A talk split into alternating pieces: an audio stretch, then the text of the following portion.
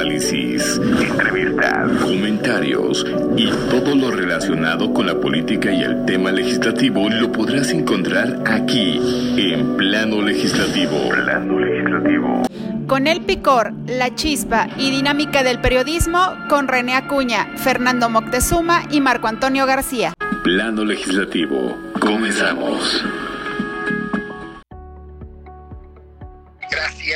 Gracias de verdad a todos los que nos sintonizan y hacen posible el plano legislativo aquí en 95.1 Ritmo Son Valle de Chalco. Agradecemos al ingeniero Sergio López Colín por la apertura de este espacio de comunicación y ya lo saben, pues estamos en todas nuestras plataformas digitales 95.1 y bueno, ya está al aire en vivo y en directo plano legislativo. Le agradezco, le doy la bienvenida desde siempre, como siempre y por siempre a mi cronista parlamentario Fernando Moctezuma Ojeda. Muy buenas tardes, Fer. Querido amigo, muy buenas tardes. Me da muchísimo gusto saludarte, saludar a todo el auditorio. ¿Cómo están? También desde el Estado de México, al analista político Marco Antonio García, el abogado del diablo. Muy buenas tardes, estimados amigos y amigas. Gracias por acompañarnos en una edición más de Plano Legislativo y otra vez estamos aquí. Fer estuvo en una reunión pues muy significativa de la que estaremos platicando en adelante. También le doy la bienvenida a otro de nuestros cronistas parlamentarios, Juan Carlos, eh, Juan Carlos Baños. Muy buenas tardes, un gusto estar con ustedes. Un saludo para la audiencia. Bueno, y también tenemos un invitado especial, Marco Antonio García. ¿Lo haces el favor de presentarlos? ¿Quién nos acompaña hoy en plano legislativo? Así es, nos acompaña nada más y nada menos que el doctor Víctor Alarcón, un destacado académico reconocido en la comunidad electoral, en la comunidad parlamentaria. Muchas gracias, doctor, por acompañarnos el día de hoy. Doctor Víctor Alarcón, adelante. Eh, gracias eh, por la invitación, desde luego un gusto estar aquí en plano legislativo y acompañarles en este ejercicio de reflexión colectiva. Perfecto, muchas gracias. Bueno, pues hay muchos temas en la palestra de este día. Bueno, eh, sin duda alguna, ayer levantó polémica, Fer, el tema del PRI. Estuviste en el desayuno que ofreció Alejandro Moreno Cárdenas, mejor conocido como Elito, pues eh, en un acercamiento que están haciendo pues, funcionarios, diputados federales, algunos senadores, varios gobernadores a nivel nacional, el mismo presidente de la República, un acercamiento con la prensa, y ese desayuno, comido, cena, un convivio.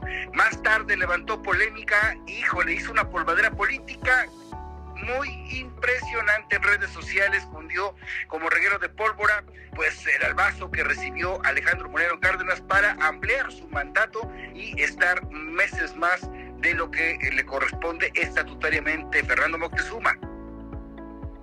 Sí, fíjate que estuve viendo esas, eh, esas versiones ya, ya caída la noche, de hecho, eh, y de inmediato me comuniqué con una de mis, de, mis fuentes más eh, allegadas ahí a, Alejandro Moreno y me dice, a ver, ni siquiera tocamos ese, ese tema, no, no, abordamos esos, esos puntos y a, eso habría que añadirle que el propio Alejandro Moreno esa misma mañana, ayer, em, comentaba, ¿no? Que pues eh, a él le corresponde eh, dejar el cargo eh, en agosto y que, y que así lo hará. Ese es en lo que él insiste. Em, la única modificación de los estatutos que se dio ayer fue agregar el, el, hábiles, o sea, pasar del, del, día de 90 días, se le agregó el hábiles a los estatutos. Este, y eso es con, base en, la información que, que yo tengo. Eh, sin embargo, sí, sí es cierto que, que ha levantado mucha, mucho revuelo la idea de que Alejandro Moreno se pueda eh, quedar en, eh, en la dirigencia. Sin embargo, yo no le veo sentido, ¿eh, querido, querido amigo? Bueno, lo que pasa que pues eh, el sentido es de que amplió el de mandato, los tweets de que publicó Miguel Ángel Osorio también Claudia Ruiz Macieu y entre otros pues destacados priistas, pues está el encono, ¿no? Obviamente volvió a mover ahí el, el, el, avispero político, porque bueno, pues imagínate, ya falló su palabra y bueno, yo no sé qué tanto alguien de ustedes puede decirme al auditorio eh, que eh, amagó Miguel Ángel Osorio Chong, el hidalguense amagó con irse a instancias legales. Entonces, bueno, pues esto obviamente mucha gente, muchos eh, seguidores de nosotros se preguntan qué tanto puede permear la legalidad para tumbarle o que se respeten los estatutos al interior del PRI. ver, e, esto que acaba de pasar, eh, ya bien lo apunta Fer, eh, tiene que ver con las prórrogas para la dirigencia nacional del PRI. Esto es, si va a haber una prórroga, tiene que hacerse el aviso tres meses previos a que termine, más bien a que comience el proceso electoral. Lo único que cambió fue, como dice Fer, pues habilitar los días hábiles, es decir, extender todavía más el momento en el que se puede hacer este aviso. A ver, no olvidemos que dentro de los escritos, si les damos la, eh, el, visto bueno que estuvo filtrando Laida Sansores en estos martes del Jaguar, ya había trascendido algo similar en un proceso que también tuvo que ver en la renovación de los estatutos del PRI, cuando, según estos chats, que a ver, yo no los creo, ¿eh? yo no los creo, sin embargo, es para contextualizar a nuestra audiencia, este, Alito Moreno había hablado con Ricardo Monreal y más aún con el magistrado Felipe de la Mata para poder hacer cambios a los estatutos y en el momento en el que se controvirtiera ante el Tribunal Electoral, como ahora es la pretensión del senador Osorio Chong, pues prevaleciera lo que quería Alito Moreno. Eh, la intención del senador Osorio es justamente llevar ante el Tribunal Electoral esta reforma estatutaria, alegando, pues ya veremos qué. Sin embargo, sí existe esta sensación, eh, más allá de lo que puedan decir las fuentes cercanas a Alito Moreno, de que podría llegar a extender su mandato, quién sabe con qué intenciones. Hay que ver porque yo sigo insistiendo, como muchas personas, que Alito Moreno seguramente va a querer la candidatura del PRI para la presidencia de, la República. Ya veremos si en la coalición se le da, pero pero de que bueno, existe incertidumbre entre Osorio Chong y Claudia Ruiz Macié, pues al menos ahí está. Sí, pero sí, este estimado abogador, pero aquí el, el tema central es tras procede o no procede legal y jurídicamente que le tumben esa ampliación a Alejandro Moreno o, de plano las instancias legales dicen, no, pues a mí yo no me meto en, aspectos internos. El Tribunal Electoral podría hacerlo, pues ya, ya fue controvertido antes una reforma estatutaria del PRI ante el Tribunal Electoral. El chiste es a ver si les da la razón a, estos que pretenden ir en contra de lo que busca Lito, ¿no? Pero bueno, ¿qué dice Juan Cabaños? Yo, yo pienso que, bueno, además del madruguete o el albazo, eh, estas dos referencias de pronunciamiento que comentas, René, sobre lo que expresó Ruiz Mació y Osorio Chong, pues dejan ver cómo los grandes actores dentro del PRI ven en, en, esta decisión un halo de ilegalidad, pero también de, de falta de legitimidad, ¿no? Porque hay que recordar que en junio pasado eh, muchos expresidentes nacionales del PRI le solicitaron a Alejandro eh, Moreno su renuncia y él les dijo que se iba a retirar de la presidencia del partido pues en agosto del 2023, me parece que es el 18 de agosto, ¿no? Que es la fecha en que marcaban los estatutos. El plan B de la reforma electoral movió el inicio del proceso electoral para la tercera semana de noviembre. Este, y, por eso no se cumplen los plazos de los que nos hizo referencia Marco, ¿no? Entonces ya con ponerle el 90 días hábiles, pues se extiende este periodo y ya cuadran los tiempos. Pero justo lo que publica eh, Ruiz Macías es eso, ¿no? No que ibas a, a renunciar en agosto del 2023, vas a cumplir. Entonces yo sí veo que se están reconfigurando y se están cerrando filas en uno y otro dos lados. Va a ser interesante los próximos movimientos. Coincido contigo, está el bando dividido, ahí está el grupo opositor interno, pero bueno, pues hay que ver que, eh, muchos seguidores de Miguel Ángel Osorio eh, confían en él y esperan que haga más allá. Pero bueno, ante este contexto, ¿qué nos dice el doctor Víctor Alarcón si pudiera opinar sobre este panorama del tricolor? Eh, sí, con mucho gusto. Bueno, a ver, en respuesta a tu pregunta inicial, eh, desde luego, el marco competencial en este momento todavía permite que el Tribunal Electoral, eh, a diferencia de lo que proponía y propone la reforma electoral, de, que los tribunales ya no puedan intervenir en los asuntos internos de los partidos. En este momento, mientras la reforma electoral no esté aprobada, eh, el tribunal, eh, con la, actual versión de la ley general del sistema de medios de impugnación en materia electoral, sigue siendo competente para determinar este tipo de asuntos internos si se aprueba la reforma electoral, entonces ya con la nueva ley, la nueva versión, ya no serán competentes para trabajar este tipo de temas, eh, que es un asunto precisamente de los más polémicos que trae eh, esta reforma que quiere proponer eh, el, gobierno. Entonces, bueno, ahí precisamente radica la importancia de que este tipo de temas eh, justamente, pues, eh, si no hay las instancias de justicia partidista o si las instancias de justicia intrapartidista están ya con dados cargados, pues bueno, pues ya podemos asumir las condiciones en las cuales, pues, al interior de los propios partidos, que quizá a lo mejor el gobierno lo piensa en función de legitimar su propia eh, control interno, pues vean los efectos que puede llevar a que en el sistema de partidos en general se degraden eh, los elementos de la democracia eh, al interior de las organizaciones. Entonces, ese sí es un problema. Es decir, eh, ahí es donde tenemos que ver hacia adelante, no solamente este conflicto en un contexto específico, sino lo que conlleva hacer reformas tan irreflexivas como las que propone el gobierno en este momento, transformando o, eh, digamos, impidiendo la intervención de las autoridades electorales en un litigio donde, pues, precisamente tener un árbitro que pueda mantenerse dentro de lo posible, lo más equidistante en, en, asuntos de este calado, pues aquí es donde, insisto, pues me parece a mí que este tema que de suyo, pues sí está en, en el marco de la sucesión eh, y de la forma en que los actores, y creo que Alito Moreno, pues está también no solamente tratando de quizá el asunto de su participación o no en el proceso sucesorio, pero lo que sí también quiere eh, es extender tanto como sea posible el manto, digamos, de eh, una posible eh, permanencia, ¿no? Digamos, de, de, dentro no solamente del cargo, sino también de no ser procesado, como incluso ha sido amenazado varias veces al interior de la Cámara de Diputados con el desafuero por, por estas mismas imputaciones que han provenido desde diversos estas fuentes esos actos de corrupción.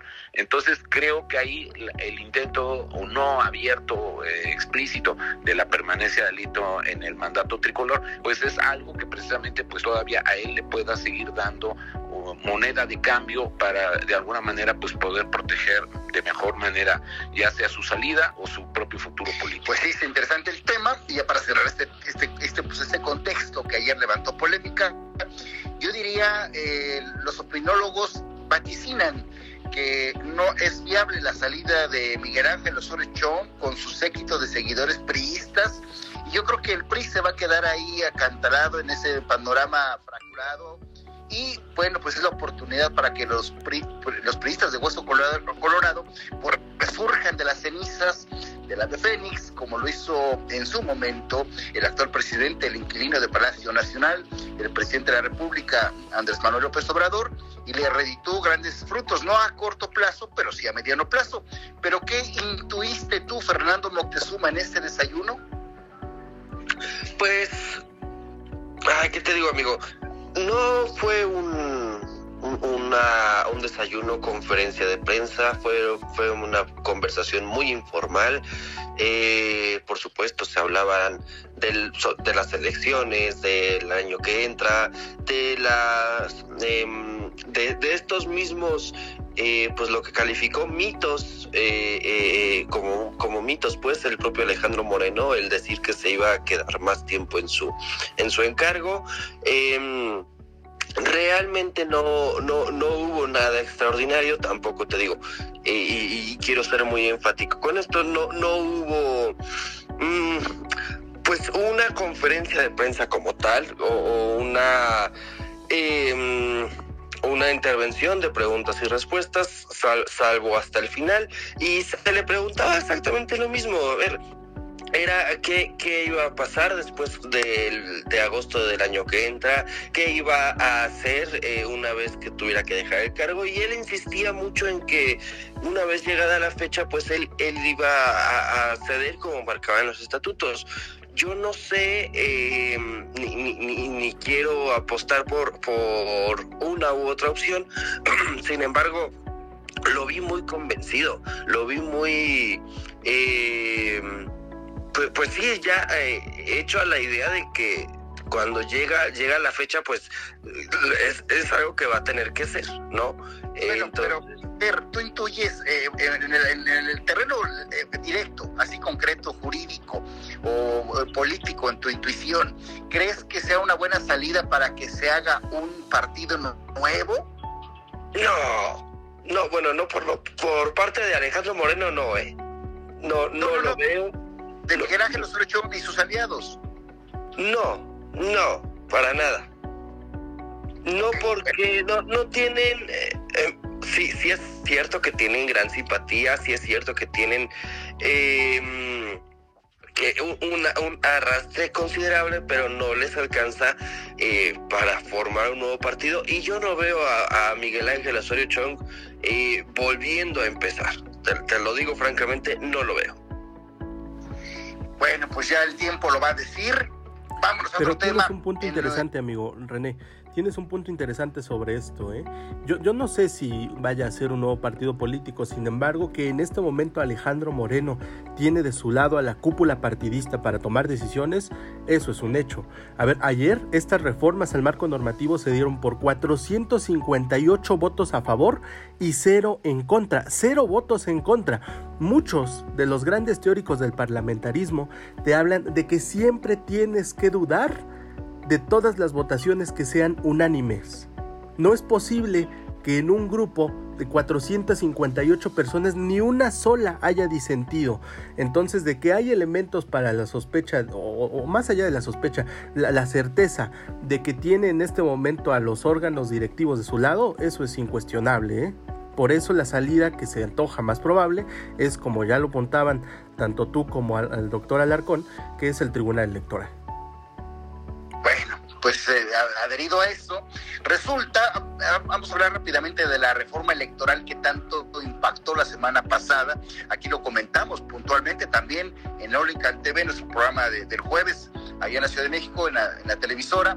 Bueno, resulta que el, Instituto Nacional de Transparencia, Acceso a la Información y Protección de, de Datos Personales, mejor conocido como el INAI, ordenó a la oficina de la Presidencia de la República entregar una copia íntegra de la iniciativa de la reforma electoral propuesta por el mandatario López Obrador, así como del documento con el cual se presentó formalmente al órgano legislativo. ¿Qué viene? ¿Cómo está eh, e-, este contexto? ¿Y qué, cuál es el panorama jurídico y legislativo que, vive esta reforma electoral, Fernando Moctezuma? Pues justamente, y, fue, fue un gran avance esto del INAI, ¿eh? eh por lo menos a mí me dio muchísimo gusto. Eh, ¿Qué sigue? Pues está atorada por lo menos hasta febrero. Eh, está ahí, por, eso eh, ese, ese, pequeño detalle que, movieron que tiene que ver con, con lo de eh, em, las cláusulas de vida, de vida eterna para los partidos, pues recordemos que no lo pueden publicar, vamos a decirlo, en partes en el diario oficial de la federación. Entonces, pues toda la iniciativa va a quedar eh, esperando por lo menos hasta febrero, hasta que se pueda desahogar eh, ahí en el, Senado de la República. Bueno, ¿qué dice ante este contexto el doctor Víctor Alarcón? Eh, sí, efectivamente, bueno, ahí es muy claro, paradójicamente, lo que hoy se podría decir que es un error de técnica legislativa. Es decir, curiosamente, eh, ellos decidieron, el gobierno decidió presentar dos, dos iniciativas en donde se reformaba en una dos ordenamientos, la Ley General de Comunicación Social y la Ley General de Responsabilidad Administrativa, que fue incorporada en una iniciativa, y en la otra las cuatro otros ordenamientos, conjuntamente la Ley General de Instituciones y Procedimientos Electorales, la Ley General de Partidos Políticos, eh, la Ley General del Sistema de Medios de Impugnación en materia electoral, ¿no? Y la ley orgánica del Poder Judicial. Entonces, al ir integrados en una sola pieza legislativa, entonces el problema es que no puedes hacer esa, esa publicación, por más que hayan sido aprobadas los otros tres ordenamientos eh, dentro de sus características generales, el hecho mismo de dejar atorado esta última modificación a la Ley General de Instituciones y Procedimientos Electorales, artículos 12 y 15, como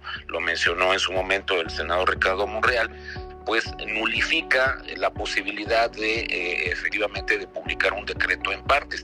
Ahora el proceso tendrá que regresar al Senado tendrá que valorarse si se insiste o no. Ahora el propio Senado podrá hacer eh, una nueva observación con respecto a ese, a ese punto en lo particular eh, y la devolverá en todo caso también a diputados para que ya finalmente se decida o no la publicación en sus términos, desechar esa, esa fracción, quedar en acuerdo con Cámara de Diputados y ya entonces pues, sí poder proceder a la remisión del decreto respectivo para su publicación por parte del presidente. Entonces, ese pequeño error de técnica legislativa, en, en lugar de haber mandado seis piezas legislativas, que quizá desde luego en el, en el procesamiento hubiera sido más lento, más complicado, pero es ahorita lo que paradójicamente ayuda a que la oposición en este caso pueda prepararse eh, con más tiempo, en mejores condiciones, para que en caso de proceder las acciones de inconstitucionalidad eh, que de suyo salgan de las cámaras o lo que de suyo también establezcan las propias dirigencias partidistas, dado que es un asunto de materia competencial que les legitima como promoventes de eh, acción de inconstitucionalidad por la materia en que les afecta, o el propio INE que también le permite la constitución y, el marco normativo también promover acción de inconstitucionalidad por, la materia competencial que le afecta, e incluso el, eh, propio Tribunal Electoral del Poder Judicial de la Federación, eh, pues estos elementos eh, permiten que en todo caso, pues esto de entrada, pues ya tenemos que hacernos a la idea de que esto va a llegar a la Corte. Es decir, independientemente de si se resuelve o no en febrero, si hay todavía la existencia de Morena de forzar al periodo extraordinario para precisamente eh, generar esta salida, digamos, antes de febrero, el hecho mismo de que por los tiempos que está marcado en las iniciativas, creo que incluso eh, la dilación o no que precisamente genere esta esta resolución, por muy inmediata que sea, ya les va a afectar en muchos de los procesos que estaban indicados con los tiempos de la reforma. Algunos ya estaban señalándose que de manera inmediata, tan pronto se diera la aprobación y la publicación del decreto, había efectos inmediatos. El retraso en febrero o lo que tarde la misma Corte, creo que va a descarrilar operativamente muchos de los aspectos que, digamos, serían muy complicados de implementar, independientemente de que el proceso electoral lograsen que se postergara a partir del mes de noviembre. Entonces, esto creo que sí es un aspecto muy importante que, insisto, la oposición va a tener entonces todavía mejores argumentos para declarar la inoperancia y la ineficacia eh, como fundamentos de la imposibilidad de que esos tiempos y esos procesos tal y como los pretende el gobierno con los, con los tiempos tan acotados con los que marcaban la reforma antes del inicio del proceso electoral, pues creo que serán factores eh, muy relevantes que tendrían que ser considerados precisamente para declarar la imposibilidad eh, de operativa de la reforma y los efectos secundarios y todo el proceso incluso adicional que le implicaría al Instituto Nacional Electoral y al Tribunal Electoral del Poder Judicial de la Federación en lo que, en lo que corresponda, pues poder cumplir con todos estos mandatos que, a los que se estaría eh, siendo sometido en caso de aprobarse, eh, eh, en el último de los casos que se aprobaran las, las iniciativas en sus términos presentados. Bueno, y ante este escenario, bueno, pues incendió igual, pues llamó la atención la declaración que hizo Lorenzo Córdoba en respecto a las modificaciones. Dijo que se, esta reforma electoral se hizo con dinamita y machete. Y ayer eh, entró en un enfrascado con una dimes y diretes entre Ignacio Mier, el compadre de Fernando Moctezuma, Nacho Mier, el presidente de la Jucopo en la Cámara de Diputados y Lorenzo Córdoba. Bueno, pues todo esto, todo este panorama sigue trascendiendo y bueno, yo creo que incluso en este puente vacacional va a dar de qué hablar entre estos personajes. Juan Carlos Baños.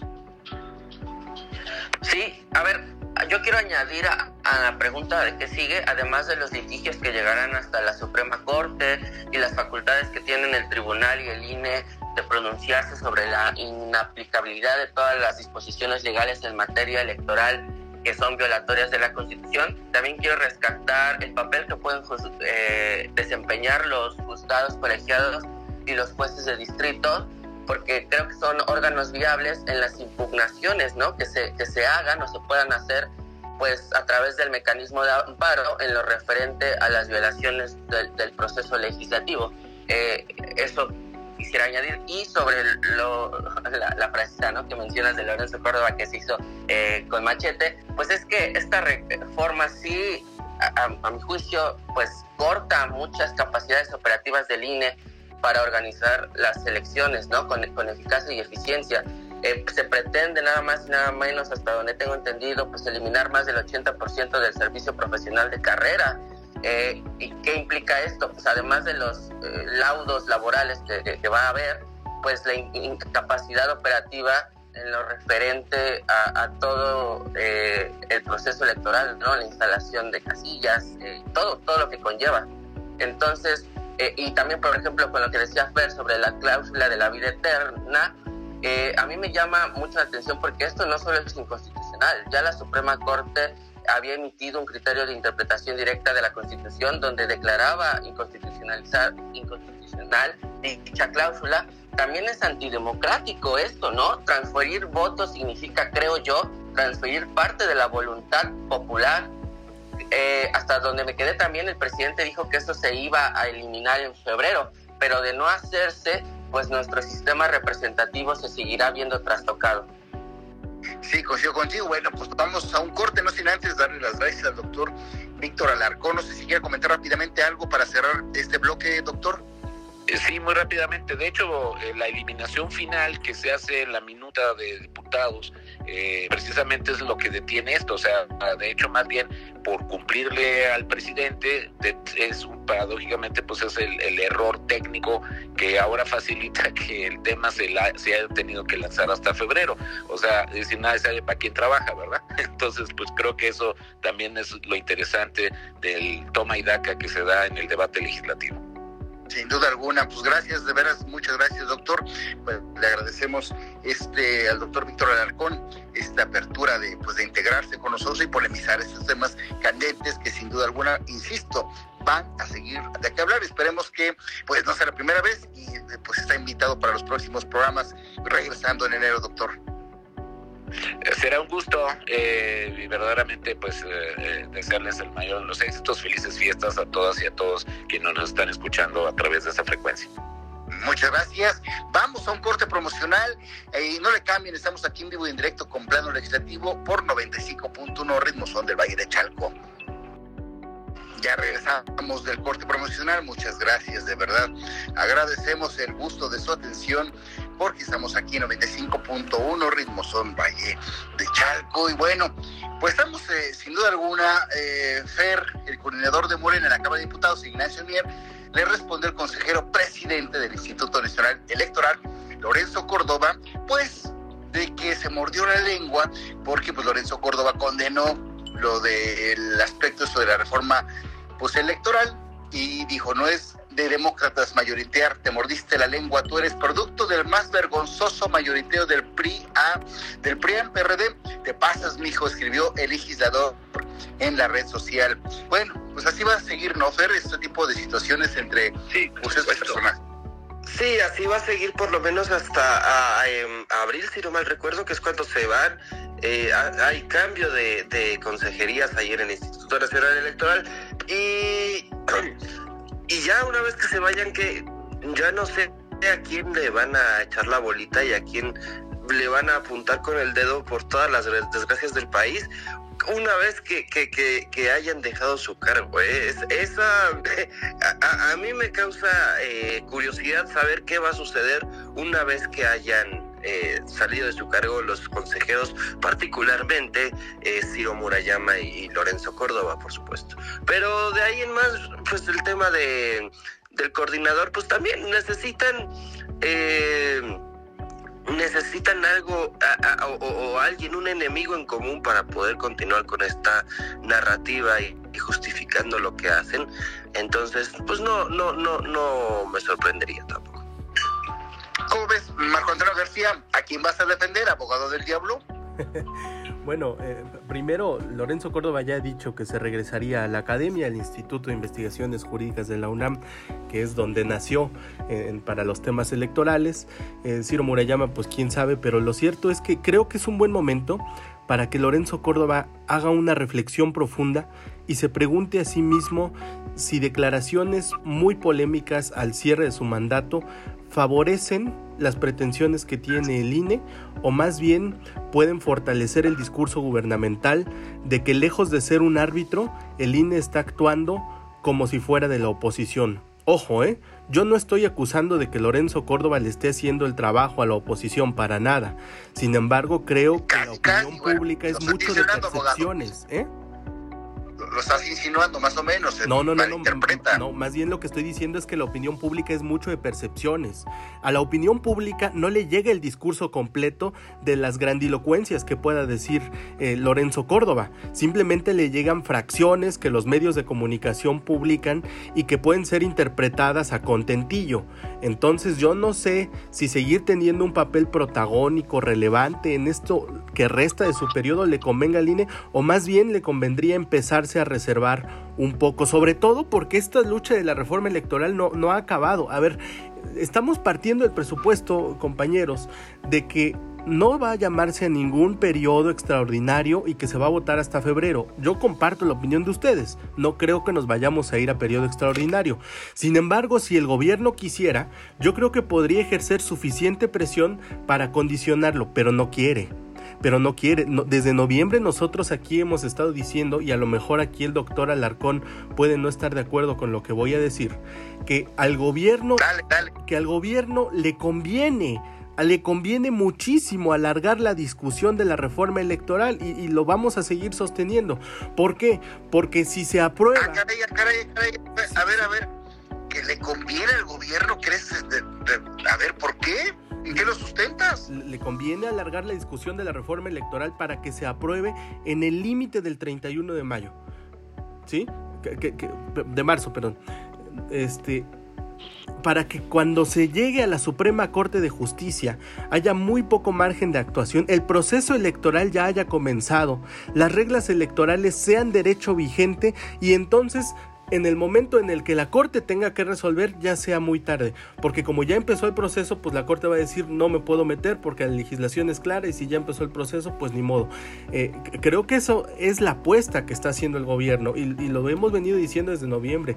No se va a aprobar en este periodo, la van a alargar, van a simular discusiones internas, Creo que a eso están jugando, creo que van a seguir jugando en febrero con eso, en marzo, en abril y quién sabe, quién sabe qué pueda pasar. Lo cierto es que esto va a acabar en la Corte, hay que estar muy pendiente de quién es la nueva presidenta de la Suprema Corte de Justicia, cuál es el sentido de sus votos, muchas cosas que tenemos que ver, pero cerrando con la pregunta concreta que tú hacías, querido René, eh, Lorenzo Córdoba creo que ya tiene que empezar a mantener un perfil más bajo, sobre todo considerando que ya se va.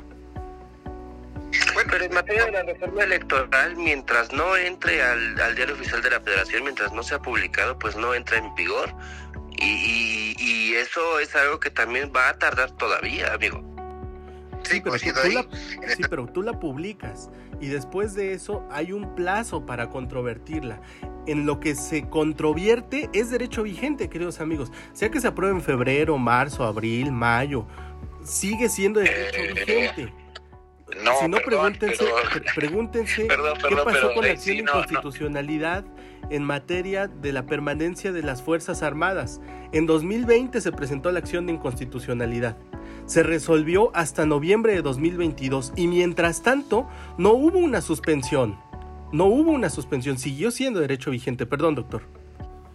Eh, sí, pero habría que tomar en cuenta, perdón, esta la intervención tan abrupta, pero este, pero hay que considerar cuáles son las porciones normativas que entran, eh, digamos, en controversia. O sea, puede ser derecho vigente todo lo no controvertido.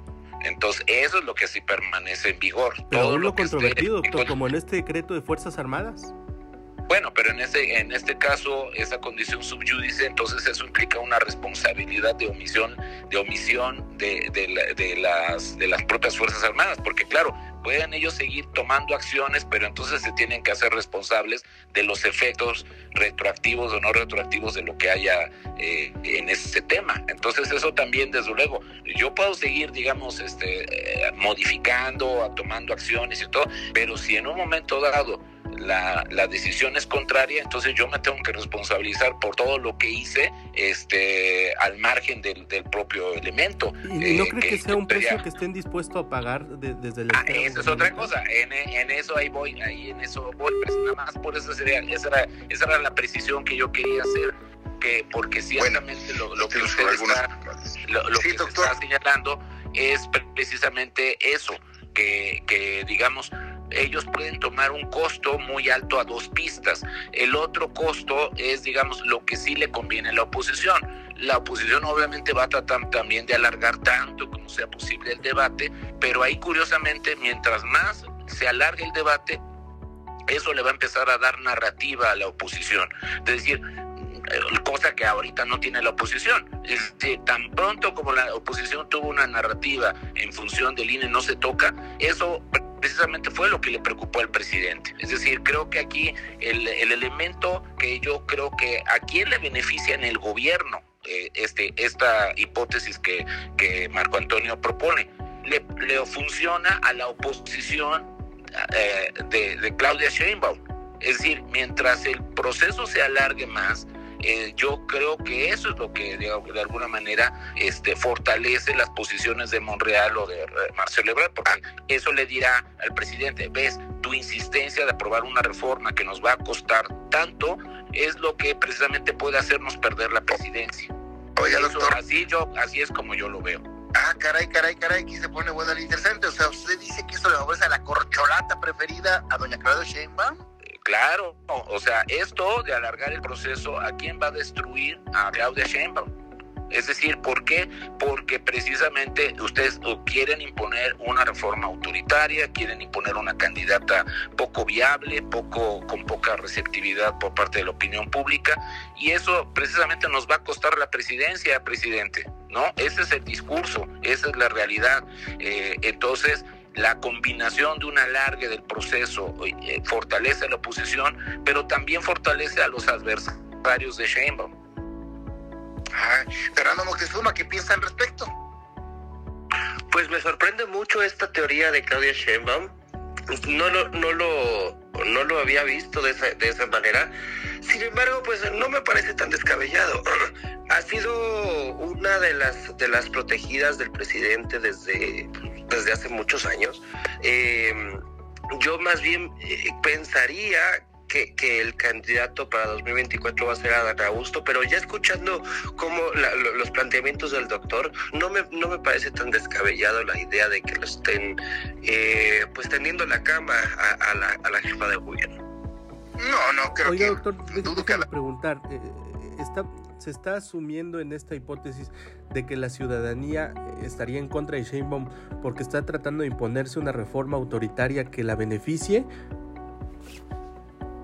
Eh, pues bueno, si, si la narrativa es eficaz, así por ejemplo, si ya ahorita como lo estamos poniendo sobre la mesa, eh, pues esto, si como, como se diría en el clásico, yo tiro el anzuelo, si, si, si se enganchan, pues es precisamente parte de la estrategia. Es decir, entonces en este alargue que se podría ir dando y que va a ir contaminando el proceso sucesorio al interior de Morena, entonces eso le va a elevar muchísimo el costo al presidente, este, el, mantenerse en su plan original y, y, como aquí se acaba de señalar, pues entonces la, el viraje será o moverse hacia Dan que sigue siendo como la opción más cercana, o tener que ceder precisamente a las presiones del entorno para decir, ok, este, esto está mucho más complicado de lo que se esperaba y vamos a tener que ir con una opción conciliadora. Y eso le abre la puerta a Ebrard. Eh, más particularmente. No creo que obviamente a Monreal por todo el costo y el desgaste que su acción pues ha conllevado precisamente en ese proceso. Entonces creo que tampoco podemos pensar en Morena con una lectura de monolitismo, sino por todo por el contrario. Me parece que cada vez las fracturas en Morena, si no se logra procesar adecuadamente este, este contexto de la reforma electoral, por eso, digamos, el alargue, eh, como tú bien lo señalas, Marco, eh, me parece que entonces puede salir un tiro en el, en el pie con, en el pie no deseado. Juan Carlos Baños, estás muy callado. No, escuchando las cosas interesantes que dicen. varias cosas. A ver, en el tema de Lorenzo Córdoba, yo sí considero que ese tipo de pronunciamientos son de manera institucional, a través de comunicados del INE. Lorenzo Córdoba no tendría por qué estar tuiteando ese tipo de mensajes, puesto que yo también parto de la premisa que ahorita nos estamos jugando mucho en el terreno de la percepción. Y no solo es una percepción política, sino es una percepción quizás sobre todo popular y ahí en esa cancha el presidente es el que se está llevando el partido, ¿no? Por goleada les está dando a todos sus eh, adversarios políticos.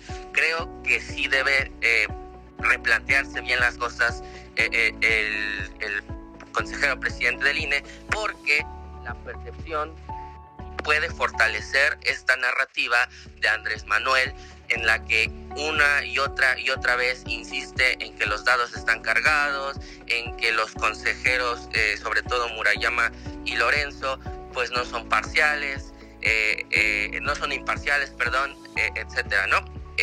bueno, por ese lado. segundo punto, creo que lo que dice Marco, porque él es el que ha insistido mucho en que alargar el tema de la reforma conviene al gobierno y yo he insistido mucho en que no le conviene al gobierno sino a la oposición. Ahí coincido con el, doctor, eh, pero yo no, yo no, yo no lo pensaba como nos acaba de, poner sobre la mesa el doctor, ¿no? Me parece sumamente interesante. Yo más bien pienso que eh, de entrada el supuesto de Marco es eso, ¿no? Un supuesto que, que debe de cumplirse bajo ciertas condiciones. Y me llama mucho la atención que justamente para sustentar su argumento dice, recordemos lo que pasó con el tema de las Fuerzas Armadas, cómo, la, eh, cómo lo propusieron tal fecha y mucho tiempo después se atendió, ¿no? Entonces yo, yo le invitaría a Marcos si no se da cuenta que justamente eso que nos dice le está jugando, le está jugando en contra del discurso que, que, está pronunciando, porque, a ver, si, si, si el... Si la ¿Cómo va a jugar en contra, Juan Carlos? a ver, permíteme terminar. Si la hipótesis es esta, que tenemos una Suprema Corte de Justicia de la Nación, que los temas tan importantes, en este caso, en tu ejemplo, como el de las Fuerzas Armadas, no las resuelve en el tiempo que tiene que resolverlos y se tarda una eternidad, ¿qué nos hace pensar que no puede ocurrir lo mismo con el tema de la reforma electoral? Dicho de otro modo, tu argumento es de meros tiempos. Le conviene al gobierno eh, posponerla porque después ya no va a dar tiempo de hacer nada. Pero si justamente estamos diciendo que los tiempos no importan porque ya tenemos un caso que es el mismo ejemplo que tú pusiste en que no importa lo que sea, se va a tardar lo que se le dé la gana pues entonces no importa si se, si se aprueba en febrero o si se extiende hasta marzo o, abril. Es distinto en términos de presión social, querido amigo. Es muy distinto. No es lo mismo que la corte no te resuelva pero, déjame de junio terminar, a diciembre que, de enero, febrero, marzo, abril, mayo, junio, julio y toda la presión social vaya a la Suprema Corte de Justicia. La corte sin presión, no sé cómo puede resolver este asunto. a ver, pero, pero es que cuál, pero es que cuál presión social, ese es otro supuesto que tú estás manejando. Ya tenemos antecedentes y el mismo y el mismo ejemplo de las fuerzas armadas es ese antecedente. En las fuerzas armadas, ¿qué presión social viste? Por no era un tema relevante socialmente. ¿Por qué no era un tema relevante socialmente? No, no, viste una gran marcha en defensa de, de la Guardia Nacional para que no se militarizara. Aquí sí. No, a ver, es que eso es lo que yo también estoy en desacuerdo. El, eh, hubo marchas y marchas ciudadanas en, en, el tema de la, de la reforma a la, Guardia Nacional. Hubo muchos pronunciamientos ante la militarización que no fue tan masiva o tan mediática como la que se tuvo con la llamada marcha de El INE no se toca, eso sí, pero creo que decir que no hubo marchas es invisibilizar los esfuerzos como Seguridad sin Guerra o como los compitas de Amnistía Internacional, ¿no? Y por el otro lado, yo he puesto en este programa la duda de que justamente... Eh, la, marcha del INE no se toca fue completamente ciudadana. Yo eh, considero que efectivamente mucha, mucha, mucha gente de manera sincera fue a marchar para defender a la institución, pero mucha también gente que acudió fue articulada a través de gobernadores, a través de legisladores, a través de miembros del partido, a través de personajes como eh, eh, Claudio X González. Es decir, ahí vimos, creo yo, una combinación entre el poder de convocatoria de actores políticos y económicos importantes, y no solo de convocatoria, sino de, de movilización y la, intervención y participación ciudadana que de manera eh, pues eh, de, convicciones fueron y se manifestaron fue una mezcla de ambos entonces yo creo que esa mezcla fue lo que le hizo masiva y mediática en las otras marchas no hubo la movilización por parte de actores políticos pero sí hubo una participación sincera de la ciudadanía que se pronunciaba en contra de, esa medida fue de las Fuerzas Armadas. ¿no? es tu percepción y tu opinión. Bueno, se, armó buena la polémica, esta es, esta es la esencia del plano legislativo. Marco ya no te va a dar tiempo para debatirlo, nos vamos rápidamente, pero sí mañana, mañana, pero vamos rápidamente a, lo que levantó también polémica en su contramañanera, lo que pues ya sobra o, resta de la contramañana ya no es el mismo sabor, pero ayer sí le volvió a, la senadora Kenia López Rabadán, le volvió a dar ese tinte otra vez eh, acusando y, amagando que le iba a iniciar un, eh, juicio político a Rosario Piedra. Vamos a escuchar rápidamente lo que dijo. Le corresponde a la Cámara de Diputados instalar el Comité Técnico de Evaluación que será el responsable de proponer las quintetas para elegir a los nuevos consejeros.